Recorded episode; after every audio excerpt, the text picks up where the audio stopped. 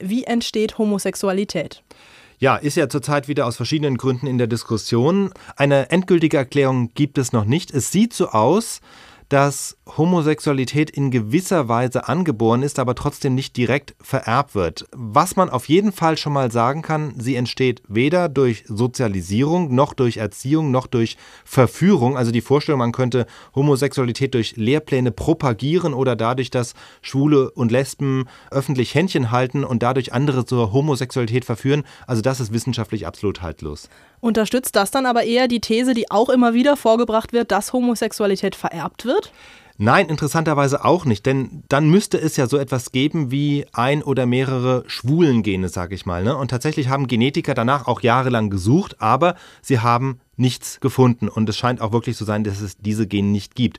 Was es aber gibt seit wenigen Jahren, ist eine mögliche Erklärung für die Entstehung von Homosexualität, die zwar noch nicht bewiesen ist, die aber viele Wissenschaftler für äußerst plausibel halten. Und diese Erklärung läuft letztlich darauf hinaus, dass nicht die Homosexualität als solche vererbt wird, sondern dass in bestimmten wenigen Fällen ein Vater zum Beispiel seine sexuelle Präferenz für Frauen, also der Vater ist heterosexuell, vererbt aber seine sexuelle Präferenz für Frauen an seine werdende Tochter, sodass diese dann lesbisch wird oder umgekehrt, dass schwule Männer die sexuelle Präferenz für Männer wiederum von ihrer Mutter, die dann auch heterosexuell war, geerbt haben. Du sagst, es ist nicht bewiesen.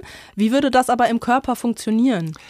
Die Wissenschaftler, die diese Theorie aufgestellt haben, die haben mehrere Erkenntnisbausteine zusammengesetzt, die sich so in den letzten Jahren ergeben haben. Also erstens besteht ja das, was wir als Geschlecht bezeichnen, genau genommen aus mehreren Komponenten. Es gibt die rein körperlichen Geschlechtsmerkmale, es gibt das soziale Geschlecht, was sich dann auch im Verhalten ausdrückt, und es gibt so etwas wie sexuelle Präferenz.